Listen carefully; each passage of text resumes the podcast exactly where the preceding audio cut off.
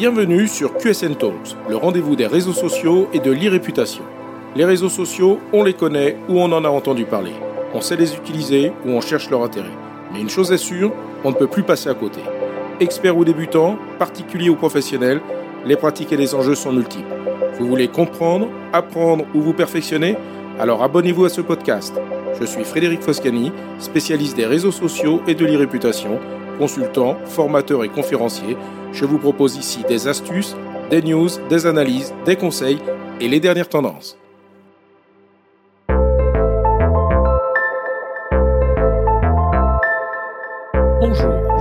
D'aborder en trois parties, c'est-à-dire en trois émissions, le sujet de l'identité numérique. Trois émissions pour comprendre en quoi consiste l'identité numérique, les enjeux que cela représente pour chacun d'entre nous et comment s'y prendre pour gérer cette nouvelle dimension de notre personnalité. Commençons donc par la première partie, l'identité numérique, c'est quoi? L'identité numérique désigne l'ensemble des traces accessibles sur Internet concernant une personne physique ou une personne morale. L'identité numérique est aujourd'hui une nouvelle dimension complémentaire, indissociable et inévitable d'une personne physique ou morale. Il ne s'agit pas de séparer d'un la vraie vie, entre guillemets, d'une vie numérique qui serait accessoire et sans conséquence. Les deux dimensions se complètent pour constituer une seule et même personnalité en deux dimensions qui se rejoignent et se nourrissent mutuellement. Les nombreux exemples quotidiens, et nous en aborderons certains, de l'impact des informations que l'on peut trouver sur le web ne font que conforter cet état de fait. En ce début de 21e siècle, nous devons tous comprendre et admettre que ce que l'on appelle la vie IRL, abréviation de l'expression anglaise in real life, ne peut désormais plus faire abstraction de cette dimension numérique. Les traces numériques qui nous concernent sont de nature, de format et de sources différentes. Tout d'abord, il existe des traces numériques maîtrisées et non maîtrisées. Les informations sont maîtrisées lorsqu'elles émanent de la personne ou de l'organisation elle-même et non maîtrisées généralement lorsqu'elles émanent de sources tierces. Si les informations sont dites maîtrisées lorsque nous en sommes à l'origine, ce n'est toutefois pas une garantie de fiabilité puisque notre comportement et nos publications sur le web peuvent revêtir des formes multiples dont les conséquences peuvent parfois nous échapper. Notre propre comportement sur le web n'étant pas toujours maîtrisé, chacun peut par la suite regretter ses propres actions. Par exemple, on se souvient du jeune porte-parole de LREM Ryan Lézard, nommé début janvier 2018, et contraint à la démission après 4 jours suite à l'exhumation de tweets dont il était l'auteur lorsqu'il était étudiant. Pour autant, des informations non maîtrisées ne sont pas systématiquement nuisibles. Par exemple, les participants d'une compétition sportive, s'ils ne maîtrisent pas la publication des résultats par une fédération ou un club, n'en verront pas pour autant leur image ternie. Donc attention à ne pas tirer de conclusions hâtives concernant les informations non maîtrisées, car finalement elles ne seront pas systématiquement préjudiciables et, du même coup, ce n'est pas parce qu'une action est maîtrisée qu'elle sera systématiquement sans risque pour les traces numériques qu'elle pourra laisser. Au-delà d'être maîtrisée ou non maîtrisée, les traces numériques sont dites officielles et non officielles. Pour être qualifiée d'officielle, une information doit avoir obtenu la validation et l'autorisation de publication de la personne ou de l'organisation concernée, quelle que soit la source de publication. Les traces numériques non officielles émaneront donc de sources tierces pour lesquelles il n'y a pas eu de droit de regard préalable aux fins de validation et d'autorisation de publication du contenu. Tout comme une information non maîtrisée, une information non officielle n'est pas systématiquement synonyme d'impact potentiellement négatif. Une autre question se pose concernant les traces numériques. Quelles peuvent être leurs formes? À quoi ressemblent-elles? Les traces numériques sont multiples et évoluent avec la technologie. Tout contenu mentionnant ou concernant une personne, morale ou physique, constituera une trace supplémentaire. On peut alors distinguer des traces visibles des tiers et des traces invisibles pour les internautes, mais accessibles notamment aux outils de tracking qui analysent nos comportements. Tout d'abord, quelques exemples de traces visibles par les internautes. Créer et renseigner son profil sur une plateforme web ou un réseau social, publier des contenus sur les réseaux sociaux, s'inscrire dans un groupe de discussion sur Facebook ou LinkedIn par exemple, interagir sur les réseaux sociaux en utilisant les fonctionnalités collaboratives telles que le fait de liker, de partager ou de commenter, mais également intervenir dans un forum sur le web en utilisant sa identité. Voyons maintenant quelques exemples de traces invisibles par les internautes mais toujours identifiables techniquement. Naviguer simplement sur Internet et sur les réseaux sociaux, interagir sur les réseaux sociaux, faire des recherches dans un navigateur web, qu'il s'agisse d'un moteur de recherche de type Google ou d'un réseau social. N'oublions pas non plus les publications éphémères proposées par certains réseaux sociaux comme Snapchat, Instagram et Facebook qui, si elles ne sont plus accessibles par les internautes, restent bien souvent hébergées sur les serveurs informatiques des applications concernées. Dès lors, une question se pose, peut-on maîtriser son identité numérique. Comme nous venons de le voir, qu'il s'agisse de notre propre comportement ou de celui de tiers s'exprimant à notre sujet, il n'est plus possible de songer à maîtriser totalement son identité numérique. Mais s'en préoccuper est une nécessité pour tenter de la gérer au mieux. Quel peut être l'impact d'une identité numérique? L'identité numérique a de nos jours des conséquences de plus en plus importantes dans notre quotidien. Puisqu'elle est composée de toutes les informations concernant une personne, elle est aujourd'hui précieuse dans nos relations aux autres, dans la vie privée comme professionnelle. Googler quelqu'un est d'ailleurs devenu un réflexe pour le stalker de base, mais aussi pour tout un chacun et pour des raisons différentes. Par exemple, un commercial cherchera ainsi à se faire une identité de son interlocuteur, le recruteur cherchera des éléments complémentaires au CV d'un candidat, tout comme ce dernier s'informera sur l'entreprise et le recruteur qu'il sera amené à rencontrer. Et il ne s'agit là que de quelques exemples professionnels. Certaines évolutions ou dérapages doivent inciter à davantage de vigilance et nous conforter dans l'importance de se préoccuper de notre image numérique au même titre que nous nous préoccupons de la façon dont nous allons nous habiller chaque matin, nous coiffer, nous maquiller et nous comporter IRL. Si vous êtes toujours sceptique sur l'importance de se préoccuper de son identité numérique, voici quelques exemples qui devraient vous convaincre. C'est par exemple cette banque aux États-Unis qui a intégré dans son scoring pour l'attribution de crédit l'analyse du comportement que l'on a sur Facebook et la qualité, entre guillemets, de nos amis. Ou ces assurances qui envisagent d'adapter nos cotisations en fonction des informations publiques collectées au travers de nos réseaux sociaux. Et attention aux surprises si nous n'apportons pas la preuve que nous prenons soin de notre santé ou que nous pratiquons des activités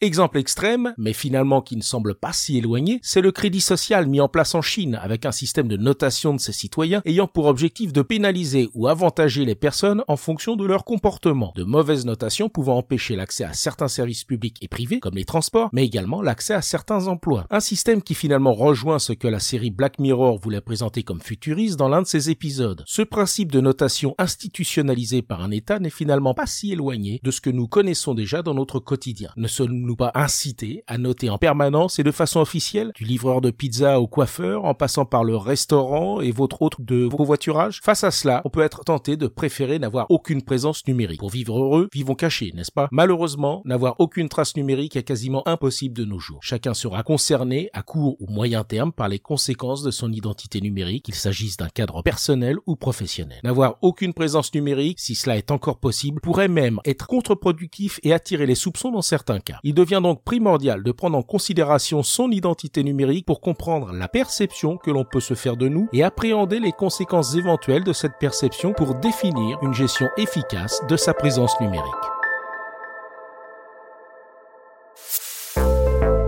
Cet épisode vous a intéressé? Alors abonnez-vous pour ne pas rater la suite. Et n'hésitez pas à donner 5 étoiles au podcast sur Apple Podcast et à le partager sur vos réseaux sociaux préférés. Ça fait toujours plaisir. Ce podcast est rendu possible par QSN Digital, l'agence que j'ai fondée pour conseiller, accompagner et former les professionnels, entreprises, dirigeants et personnalités à définir et gérer leur stratégie de présence sur les réseaux sociaux et leur e-réputation. Vous avez des problématiques de visibilité, d'image, de veille, de recrutement et de relations clients Vous souhaitez développer votre marque employeur? Vous voudriez faire de vos collaborateurs des ambassadeurs? Contactez donc QSN Digital pour demander votre coach social media. Je me ferai un plaisir d'échanger avec vous. Pour me trouver, rien de plus simple, demandez à Google ou à vos réseaux sociaux. À bientôt.